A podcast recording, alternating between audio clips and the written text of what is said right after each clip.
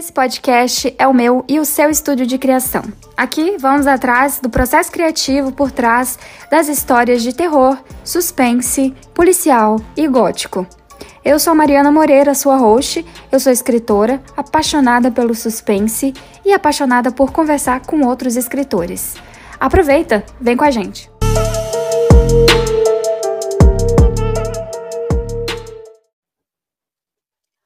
Escritores. Aqui é a Mariana, sua host aqui no Gloom. E hoje temos uma convidada muito especial, que é a Mônica. E hoje a gente vai falar sobre identidade de marca, sobre posicionamento de, de escritores por aí nas redes sociais. E, bom, marca pessoal para escritores no geral. E eu vou deixar a Mônica se apresentar, falar um pouquinho do trabalho dela. E aí, em seguida, a gente começa. Vai lá, Mônica, bem-vinda. Ah, olá, muito obrigada. Meu nome é Mônica Maria. No Instagram eu sou conhecida como autora sombria. Eu posto conteúdo sobre terror e suspense. Também escrevo sobre terror e suspense e esse ano eu vou lançar o meu primeiro livro, que é um suspense policial chamado Checkmate.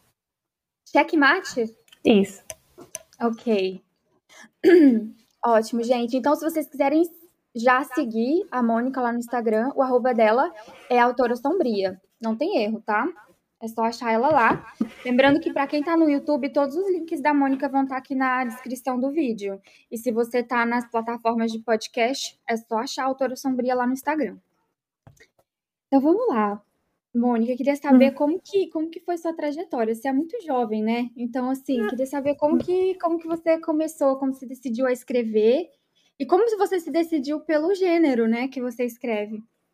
Então, eu já vou fazer 30 anos esse ano, na verdade. É jovem, sim. É, terceira idade, como eu costumo chamar, né? então, eu, apesar disso, tive uma jornada curta ainda, porque a minha vida toda eu só escrevi fanfic. Comecei a escrever com 12 anos fanfics e fiquei por muitos e muito tempo, conheci muita gente, aprendi muita coisa, fui desmotivada, fui motivada.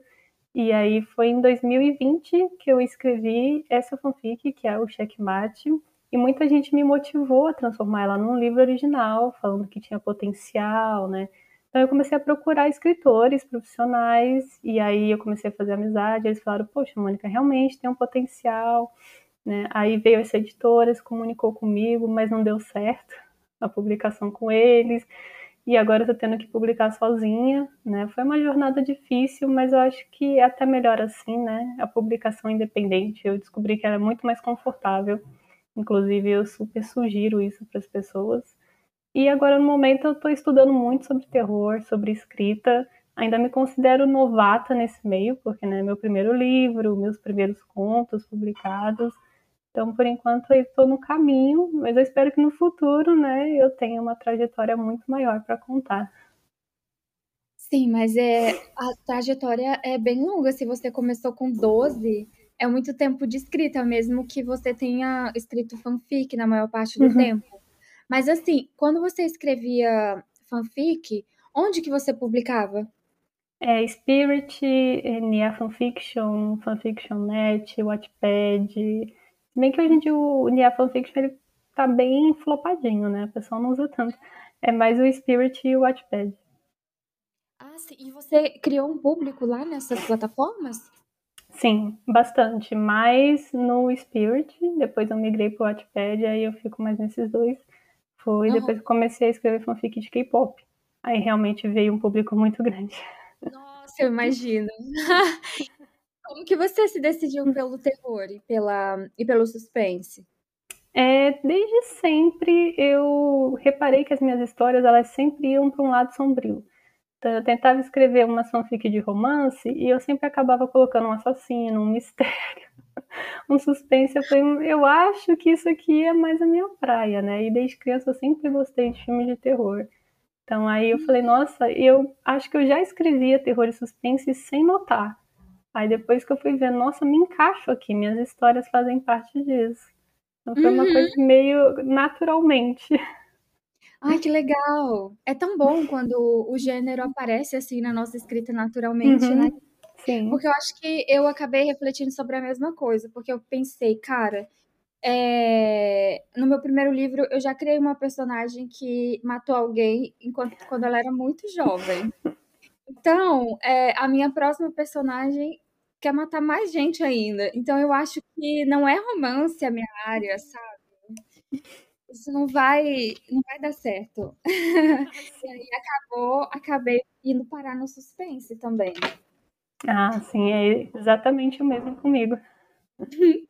e Aí, como que você, depois que você é, embarcou nesse, nesse, nesse gênero e realmente começou a estender a sua história para ser um livro, como você decidiu uh, pela, pela rede social que você queria usar?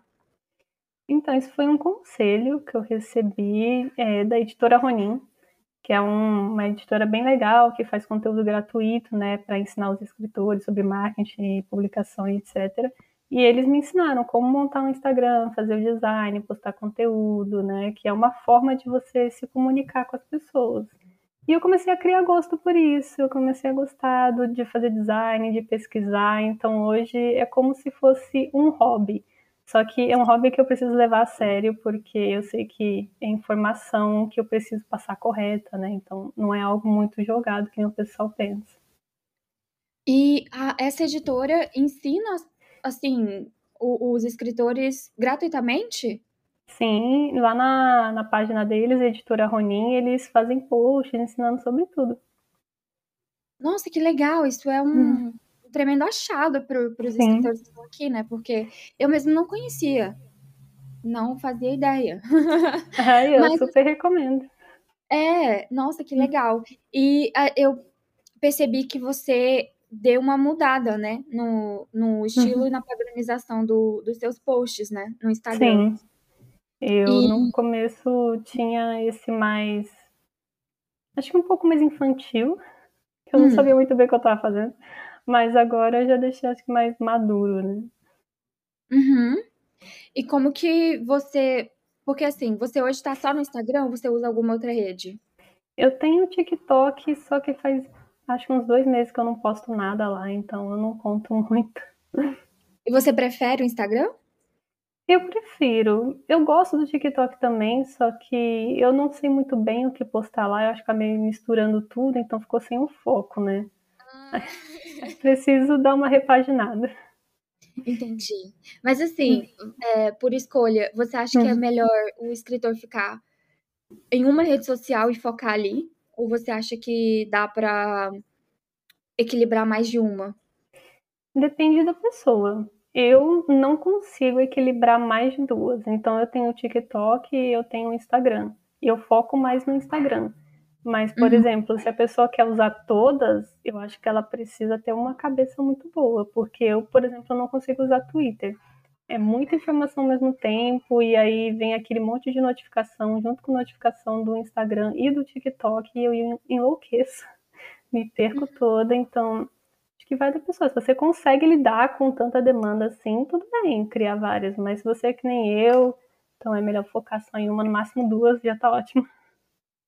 Nossa, verdade. E você hoje escreve uhum. e você tem o seu Instagram, que é um trabalho muito sério. A gente tá acompanhando aí já faz um tempo e, e a gente viu que cresceu bastante, né, seu Instagram. Uhum. E além desses dois trabalhos, você trabalha em mais alguma coisa? Na verdade, não. Eu tive muitos problemas com transtornos psicológicos durante a minha vida, então eu passei acho que todos os meus 20 anos dentro de casa, muito isolada. Até hoje eu tenho problemas assim com ansiedade social, em sair, me comunicar, interagir. Mas aqui em casa não tem problema nenhum, assim, pela internet é tranquilo. Mas na vida real é um pouco difícil. Então eu me uhum. mantenho só no, fazendo Instagram e escrevendo por enquanto. Ok, entendi. E como que você chegou, na sua opinião, nessa identidade de marca que você tem hoje? Que tipo de pesquisa ou recursos que você usou?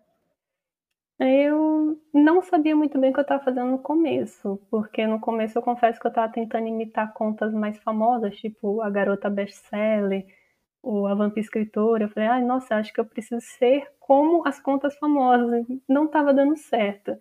Aí eu pensei, não, eu vou criar algo meu. E aí eu comecei a postar sobre terror, e sobre suspense e comecei a conhecer pessoas desse meio e a gente se ajuda agora, né? Porque sabe que é difícil crescer nesse ambiente, já que a maioria vai buscar conteúdo tipo de romance, de fantasia, então a gente fica um pouco mais esquecido.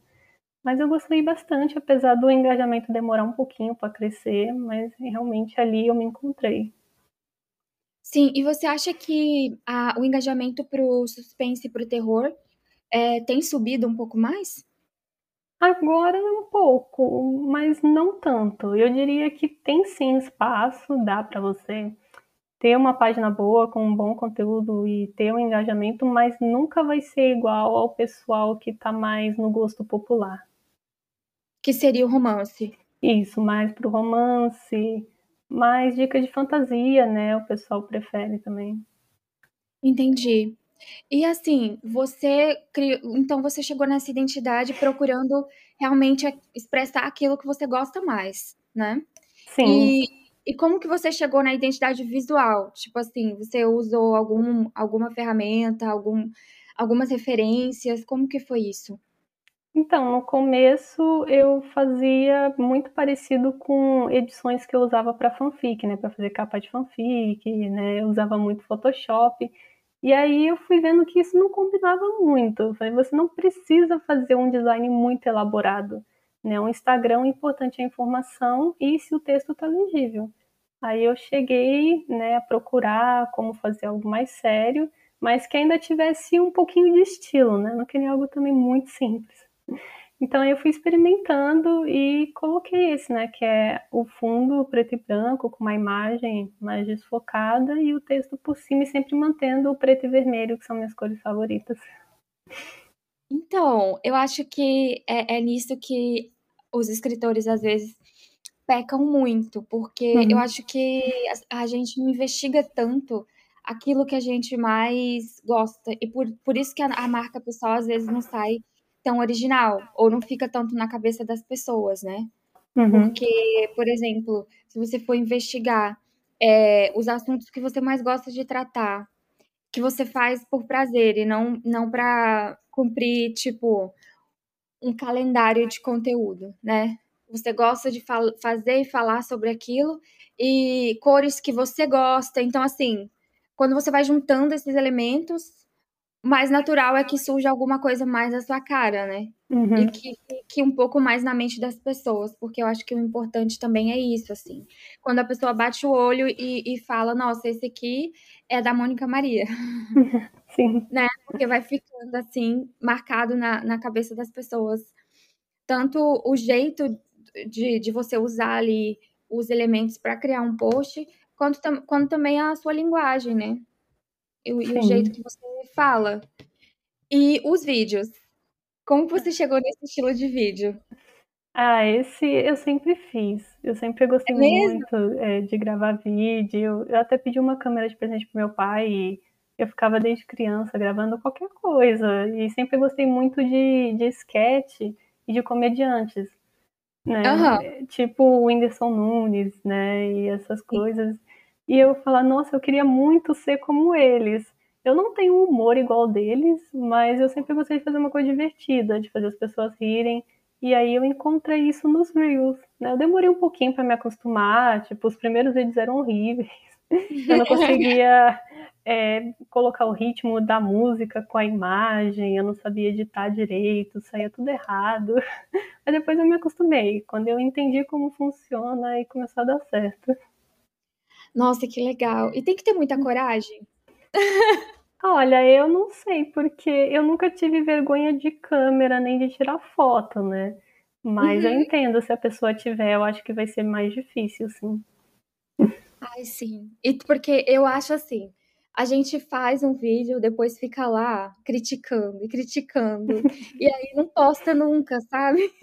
É, sim, é que também tem que ter aquilo de coragem de passar vergonha, que é uma coisa que eu sempre tive. É. Acho que. É fácil de falar, mas não é fácil de fazer.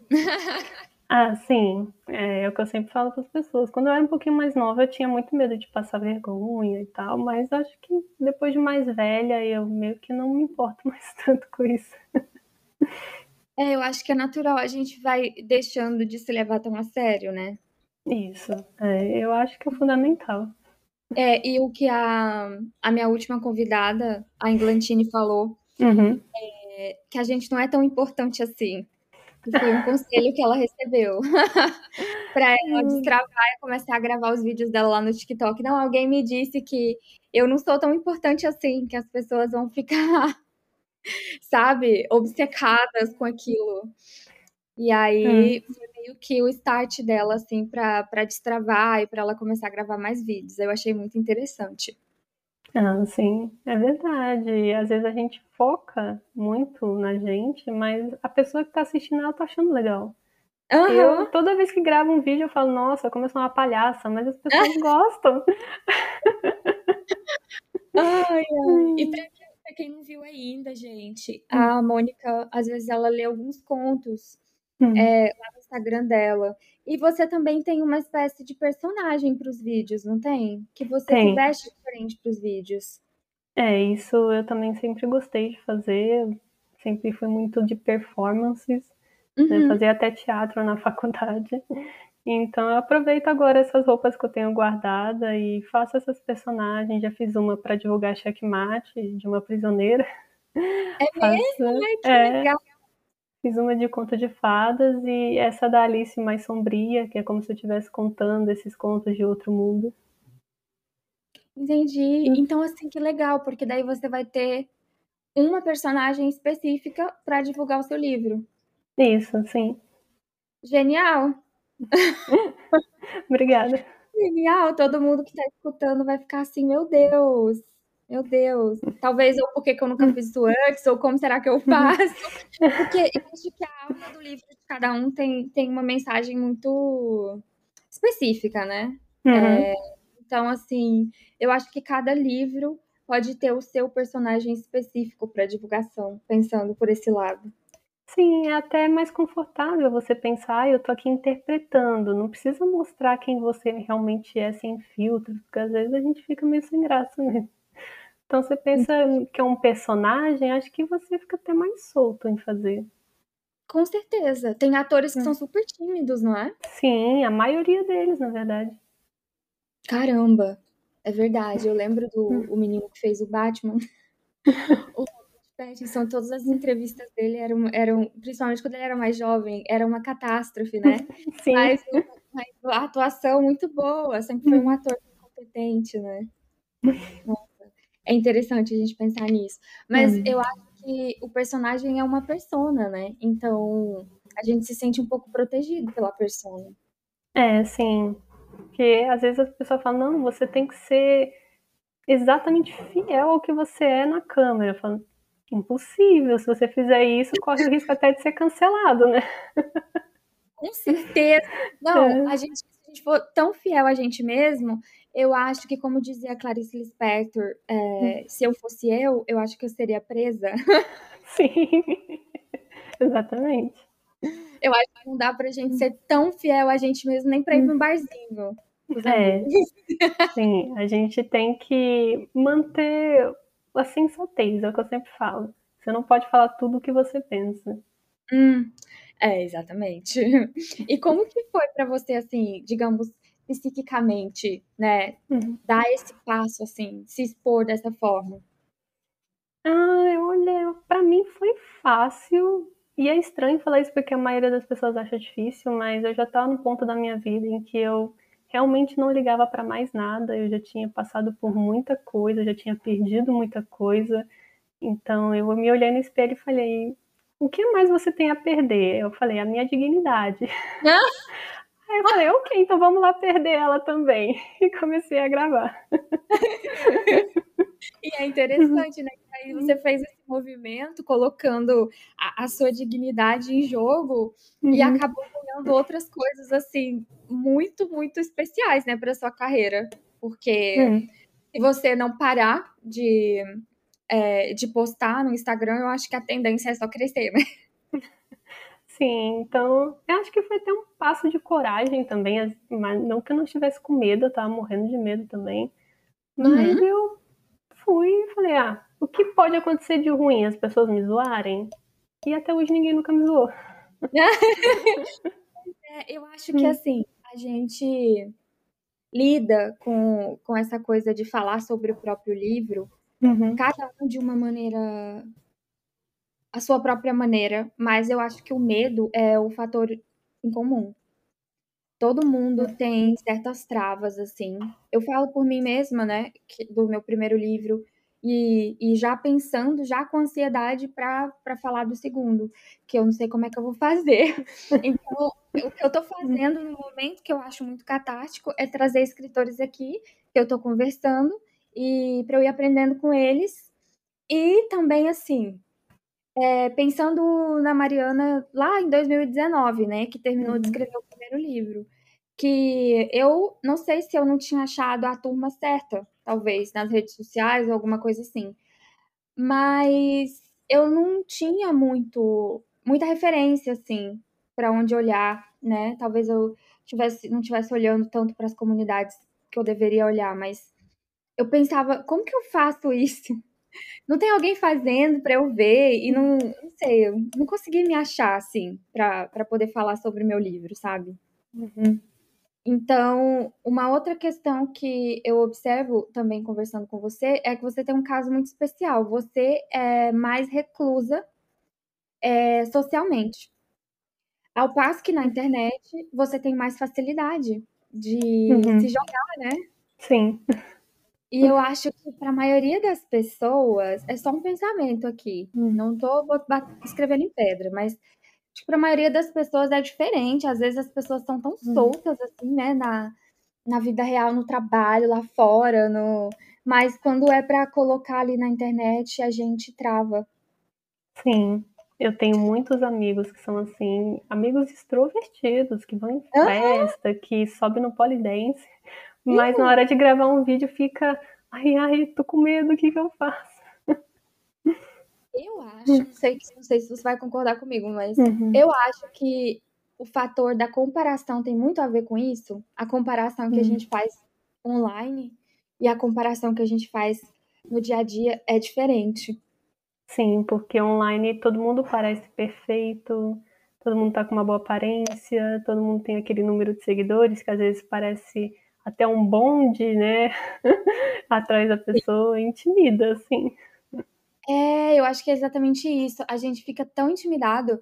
Ah, eu vou falar do meu livro, mas quem sou eu na fila do pão? Tipo, uhum. tem outra escritora que, sei lá, fez milhares de seguidores e tem milhares no Catarse, eu sei lá, assim, né? As pessoas, a gente fica meio que pensando muito, e eu acho que é muito sobre isso também. A gente pensa muito antes de tentar fazer qualquer coisa, né? Sim, eu acho que pensar demais é sempre um tiro no pé. Porque eu tenho ansiedade, eu tenho toque, então eu penso muito a todo momento. E eu parei assim, falei, putz, quanto mais eu penso, menos eu faço. Então eu comecei a fazer pensando, né? Racionalmente, assim, mas não deixando extrapolar. Tipo, não, eu vou aqui e vou pensar em todas as consequências. Aí você acaba lá em um ano de 3 mil. e nunca faz nada. Caramba, eu lembro hum. que uma vez eu tava reassistindo Game of Thrones. Você viu essa uhum. série? Sim, assisti. Eu tava reassistindo, e eu acho que na primeira vez que eu vi a série eu não tinha percebido essa fala, e na segunda vez eu percebi uma fala do Hermindinho, que era o nome dele, aquele que fazia um monte de uhum. encrenca, Sim. um monte de plot, de plano, ele falando pra Sansa, né? A Sansa, coitada. A Sansa, na época uhum. que ela ainda era Sansa, tadinha. Uhum. Pra ela que um dos hobbies dele, quando ele não estava fazendo nada, era ficar pensando sobre tudo que ia dar errado e ficar fazendo planos para tudo que possivelmente poderia dar errado. Eu falei, caramba, tá aí, é o que eu faço. é o que eu faço, eu vivo na minha cabeça fazendo planos para os possíveis coisas que vão dar errado e aí eu não faço nada.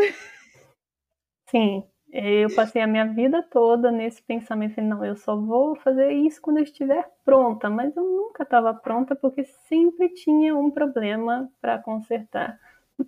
Ai, nossa. E eu acho, assim, sensacional que a gente tá tendo essa conversa, porque eu só fico imaginando os outros escritores super se identificando, assim. Ai, ai. E aí, qual tem sido o resultado para você? Pode falar do positivo, do negativo, do, do, da forma que você percebe.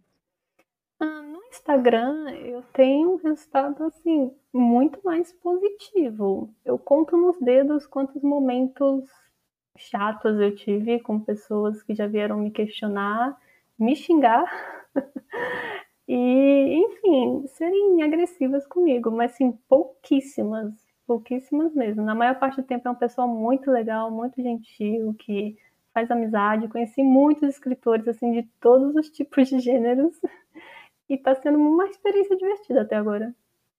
E, e você recebe mensagem dos outros escritores? Muitas. Tem, às vezes, Ai, gente que, que é, vem falar comigo. Ai, Mônica, eu sempre gostei de você. Ou perguntar onde eu posso encontrar isso, onde você estuda. Nossa, que legal. E realmente, hum. é, o pessoal pergunta bastante do, dos cursos que você faz, né? É, o pessoal, eles falam para mim que é muito difícil encontrar onde estudar sobre terror e suspense. É realmente muito difícil. E aí Nossa. eu passo para eles.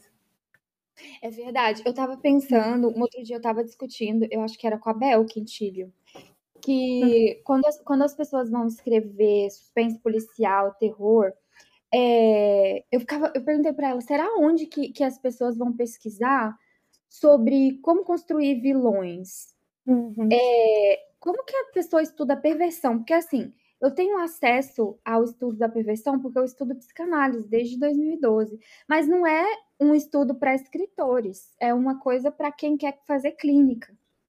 Então eu fiquei pensando assim, se eu for amanhã decidir que eu quero é, construir um vilão, que é um serial killer, aonde que eu vou, será, pesquisar? Onde que eu vou estudar? Sim. Né? É, eu acho, mas aí eu também hum. entrevistei a, a Larissa Brasil, uhum. e tem a, a, a, a, personagem dela, que é uma serial killer, né? E a gente conversou um pouco sobre isso, e, e ela deu algumas dicas também de pesquisa. É, foi bem legal essa conversa. Mas eu acho que é nas comunidades mesmo, né, de escritores que a gente vai encontrando assim, né? Por isso que os escritores perguntam para você, inclusive. Sim, porque é muito difícil. Eu aprendi com a doutora Ana Beatriz, que é uma psiquiatra que posta vídeos sobre psicopata e assassino gratuito no YouTube, né? Mas eu demorei para chegar até ela. É verdade, Ana Beatriz é sempre uma boa dica. Todo mundo uhum. que. É, e principalmente é, para quem quer se informar um pouco mais sobre TDAH, porque uhum. ela tem ela fala sobre e ela escreveu também um livro sobre sobre psicopatia, né? Sim, que inclusive é a minha Bíblia. É mesmo? Ah, é uma ótima fonte, galera. Vocês já estão uhum. aí. Pode colocar o link da Amazon nos no, no, na descrição do vídeo uhum. para a gente poder ler Ana Beatriz junto. Sim. Tem a Paula Febe também, só que com a Paula Febe é o curso, né? Que eu queria muito fazer, só que é um pouquinho fora do meu orçamento, mas eu super recomendo. Qual que é o curso da Paula? É como construir um serial killer, um personagem, no caso. É mesmo? Ela uhum. tem esse curso? Tem. Caramba, gente, olha só o que, que a gente não descobre no Sim. podcast. Porque eu, eu entrei no, no Insta da Paula outro dia uhum. E, mas eu não achei o curso. De repente eu vou lá de novo. Talvez estava fechada as inscrições ou alguma coisa assim. Sim, mas pode ser. Talvez esteja totalmente fora do meu orçamento também.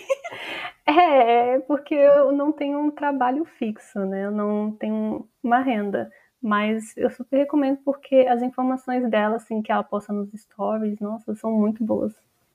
É verdade. Eu amo as histórias hum. da Paula. Já recomendo Sim. aí, galera.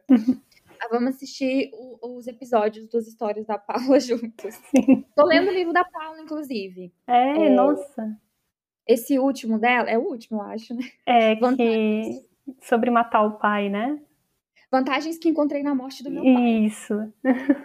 Mas, de certa forma, você foi muito freudiana na frase, porque é matar o pai. É. O pai morre. Tá bom, o pai morre, não foi ela Mas, de alguma forma, ela tem que matar o pai internamente, né? Sim. É... Tem que fazer o. Tem toda uma construção, né? Olha aí, galera. Medianíssima a convidada. e, assim, você tem achado... Porque, assim, quando eu vou falar... Tá, se eu falo de TikTok é uma coisa, se eu falo de YouTube é uhum. é outra, mas quando eu falo de Instagram com a galera tem rolado um desânimo, mas eu falo assim, não tô falando só dos escritores aqui, porque eu é, sou gerente de marketing, é, eu uhum. trabalho, eu gerencio o marketing de uma empresa aqui na, na América do Sul, e uhum. a gente falando de Instagram com, com, com a equipe ou com o pessoal do meio mesmo, o engajamento é uma coisa que tem deixado todo mundo muito desanimado, principalmente depois que o Instagram foi comprado e que uh, foram feitas as mudanças. Hoje a gente tem bem mais anúncios e tal. Hum. Então, assim, no meu meio tá rolando um desânimo muito grande com o Instagram. Então, para você, como é que é? Como que você sente o engajamento do Instagram? Em termos de. É, isso sempre foi chato, porque realmente demora muito para crescer, muito mesmo. E você tem que manter a frequência, você tem que se manter ativo. Então, para quem não tem, sei lá, para quem é ruim ter esse esforço, se toma muito do seu tempo, se é uma coisa que te faz mal, eu não recomendo. Porque realmente às vezes eu canso também, porque eu tenho que estudar muito, eu tenho que editar muito e eu sei que o engajamento ele vai crescer assim nos passinhos da formiga, a não ser que você pague para divulgar seu post. Aí o Instagram te manda para, sei lá, todo lugar ao redor do globo. Mas se você quer crescer no orgânico, né, sem pagar nada, é realmente frustrante. A gente tem que saber lidar. Em alguns momentos o engajamento vai ficar baixo, outras vezes ele sobe, depois desce. É uma montanha russa. Uhum. E quanto tempo que você está fazendo o Instagram, Mônica? É, em abril vai fazer um ano. É, então assim, você, na verdade, é um fenômeno.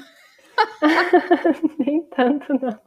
Não, é, analisando hum. o engajamento que você conseguiu, um, hum. se você tá fazendo há um ano, tá muito bom. É, mas e... é, custou bastante. Tipo, desde quando eu criei, eu nunca hum. parei hum. de fazer post. A não ser pela época que eu fiquei com Covid. Sim. Mas eu fico fazendo, fazendo, fazendo, fazendo, fazendo, na esperança de que algum dia eu consiga chegar lá na frente. Uhum.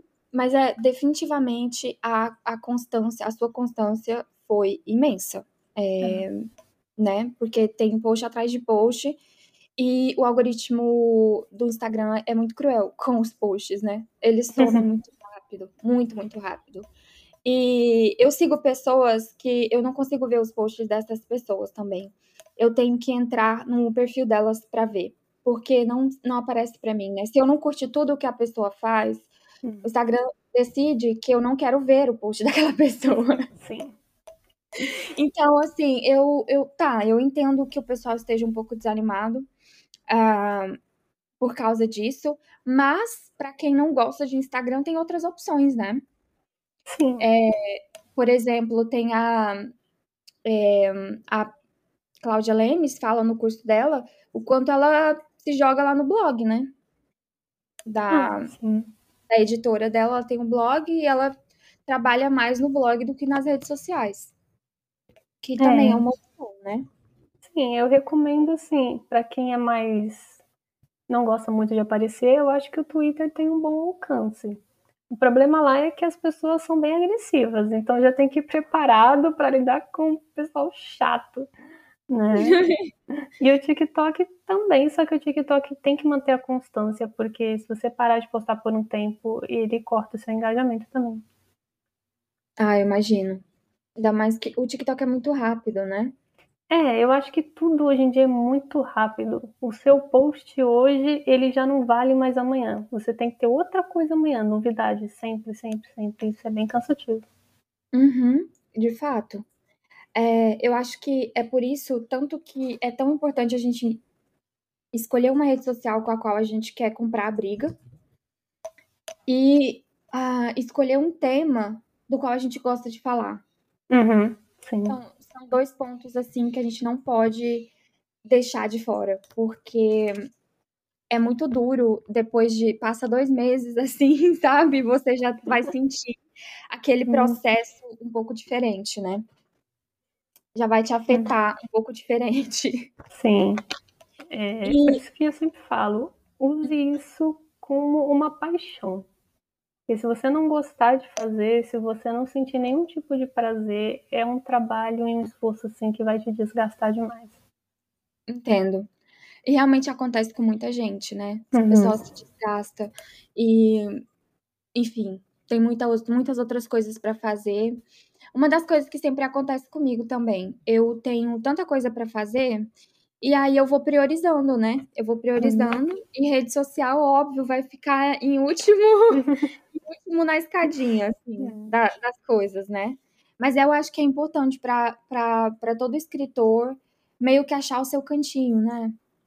Sim, eu acho que depende também se você já tem um público, se você já tem uma carreira estabelecida, por exemplo, tipo a Cláudia Lemes, a Paula Febe, não tem assim tanta necessidade de ficar engajando com rede social, você já tem ali, né, o, uhum. o seu nicho. A Larissa Brasil também é um exemplo, mas assim que nem eu que está começando ainda, que não conhecia ninguém, que tá vindo literalmente do nada, é uma boa oportunidade de criar uma rede social.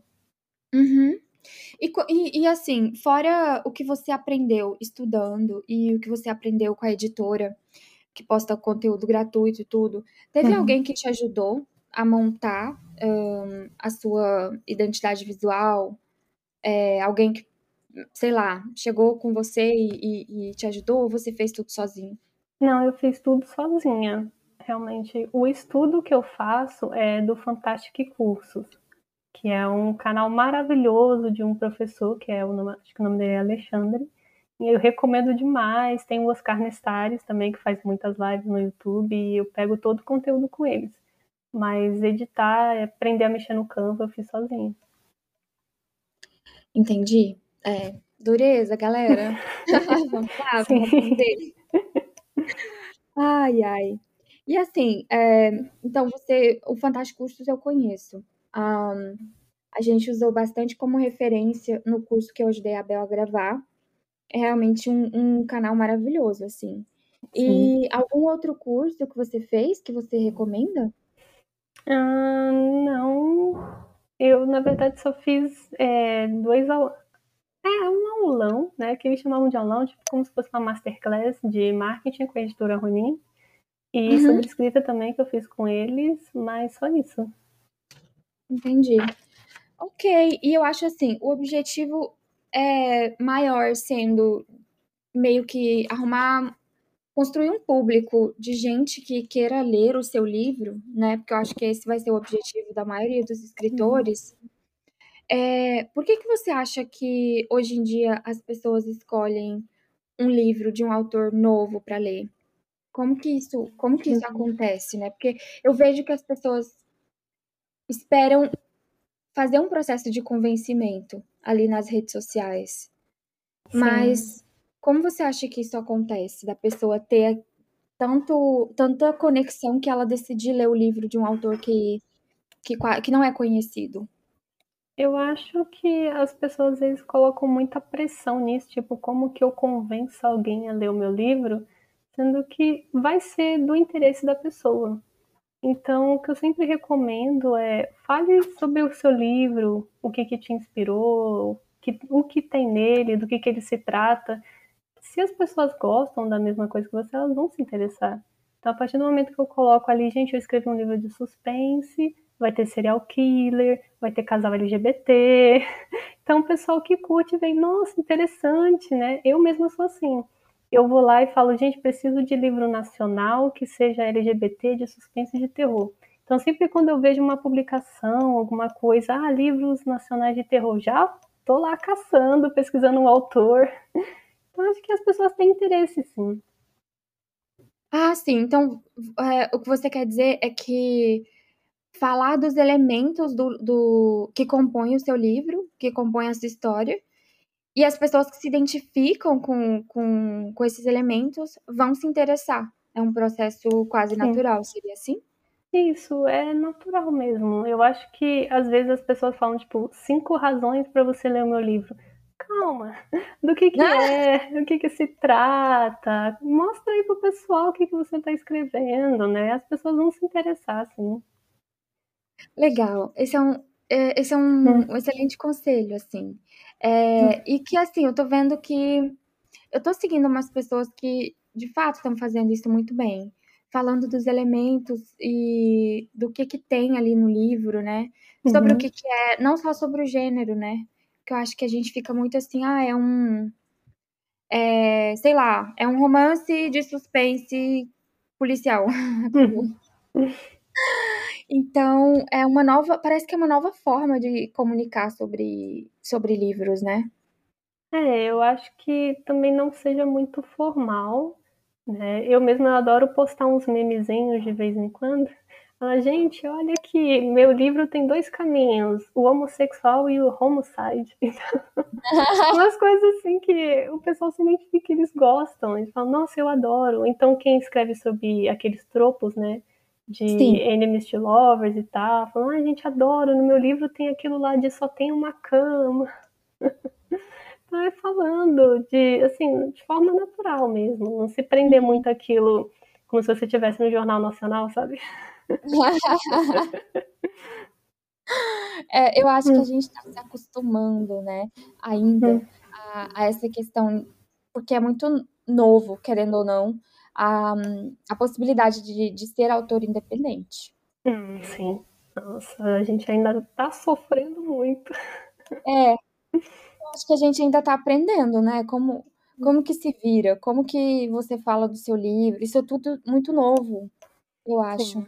É, porque o autor, ele entende tudo sobre escrever, mas o marketing, a comunicação, isso é realmente muito novo para as pessoas que não estão acostumadas.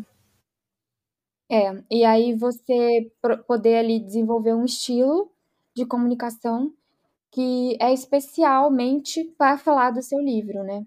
Uhum. É, é uma tarefa, assim, um tanto nova, peculiar, difícil, mas eu acho que eu pretendo trazer mais conversas sobre isso aqui, para a gente também ir, ir, acumulando, assim, a perspectiva de vários escritores sobre o assunto, né? Uhum. E para a gente ir se ajudando, assim mesmo, através de exemplos, né? É, eu acho que esse é o essencial. Os escritores, eles sempre se ajudam. Então, a gente pega umas autoras, né, que ainda não são muito conhecidas, fala pro amigo, que fala para outro, que fala para outro, que fala para outro. Isso realmente funciona. A minha fanfic ela cresceu assim, de um falando para um, para um, para outro e ela chegou onde chegou hoje. Sensacional. E checkmate. Qual, hum. qual, está sendo o processo? É uma grande jornada. Muito difícil, mas que agora tá dando tudo certo. Em que etapa que tá?